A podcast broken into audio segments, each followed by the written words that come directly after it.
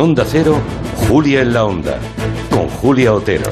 Hola, ¿qué tal? Muy buenas tardes. Pues a ver si tiene razón el jefazo de los laboratorios Pfizer. Y es verdad, como ha dicho esta mañana, que esta es quizá la última ola de la pandemia, tal y como conocemos ahora las olas. ¿eh? El COVID no va a desaparecer, desde luego, pero podría pasar a ser endémico en lugar de pandémico. Nos vendría muy bien a todos, muy bien, y en particular a los más desfavorecidos, porque también esta mañana Oxfam, la Organización Internacional de Lucha contra la Pobreza, ha publicado su informe anual sobre la desigualdad económica y social.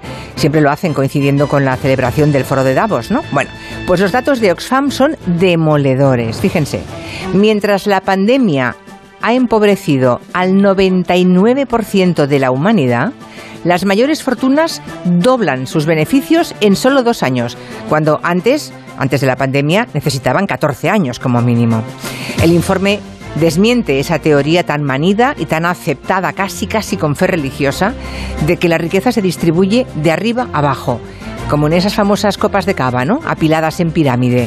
Si arriba riegan con dinero, las gotas acaban por empapar todo el tejido social. La realidad es que sin redistribución por la vía fiscal, de esa primera copa no parece derramarse ni una sola gota para las de abajo. Eso es lo que dice el informe de Oxfam. Así que vamos a reflexionar sobre